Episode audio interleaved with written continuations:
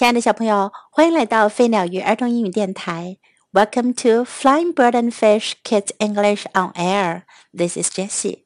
今天 Jessie 老师继续为你讲《Henry and Mudge and the Happy Cat》亨利·马基和快乐猫的故事的第二个故事，《A Good Mother》好妈妈。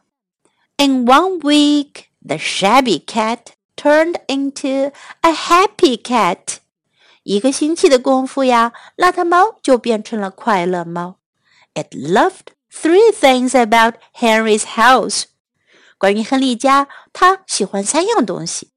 It loved the towel closet。它喜欢毛巾柜。It loved the bathtub。它喜欢浴缸。And it loved Mudge。它还喜欢玛姬。And one week, the shabby cat had become Mudge's mother. 就这一个星期啊，邋遢猫就变成了玛姬的妈妈。It washed Mudge all the time.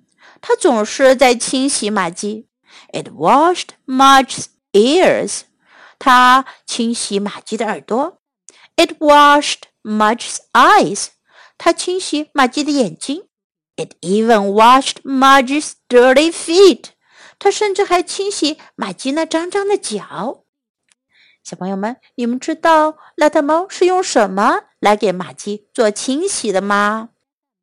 你们一定猜到了，没错，就是用它的舌头去舔啊舔。Yuck! said Henry. 亨利对此表示恶心。The cat also made Marge use good manners. 邋遢猫还让马驹懂得了好礼貌。Mudge had to wait his turn at the water dish。马驹必须等着轮到他去喝水，因为邋遢猫呀要先喝呢。Mudge had to share his dog toys。马驹还得跟邋遢猫分享他的狗狗玩具。Mudge even had to share his crackers。马吉还得分享他的饼干，but Mudge didn't mind because Mudge loved the cat too。可是玛姬一点都不在意，因为玛姬也爱这只猫。Henry's mother and Henry's father wondered what they would do with the cat。亨利的爸爸妈妈不知道该怎么样处理这只猫。They liked it，他们很喜欢它。But taking care of Mudge was like taking care of five dogs。可是呀，照顾玛姬就等于要照顾五只狗了。They didn't want any more pets。他们可不想要更多的宠物了。Henry's mother decided to make posters to find a home for the cat。亨利的妈妈决定做张海报来为猫找个家。Henry helped her。亨利帮他的忙。Don't put the cat's picture on them, said Henry's father, or we'll have that cat forever. 和你的爸爸说，可别把那猫的照片放上去哦，要不然我们就得一直养着那猫了。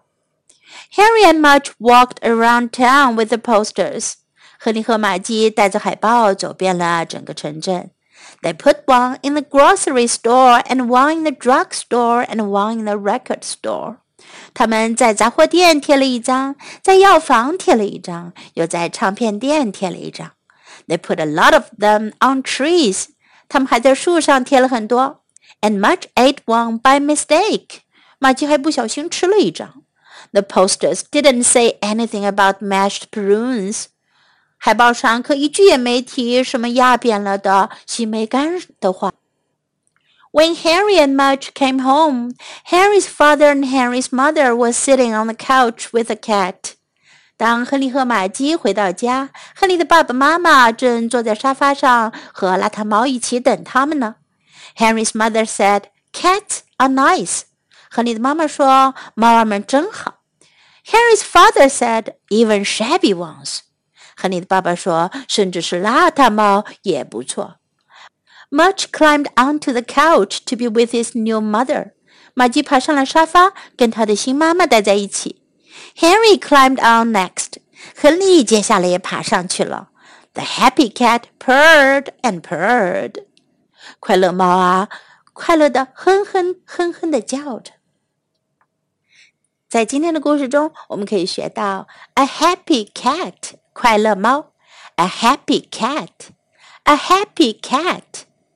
towel 毛巾，towel towel bathtub 浴缸，bathtub bathtub good manners 好礼貌，good manners good manners find a home 找个家，find a home find a home cats are nice 猫儿们很好，cats are nice cats are nice now let's listen to the story once again.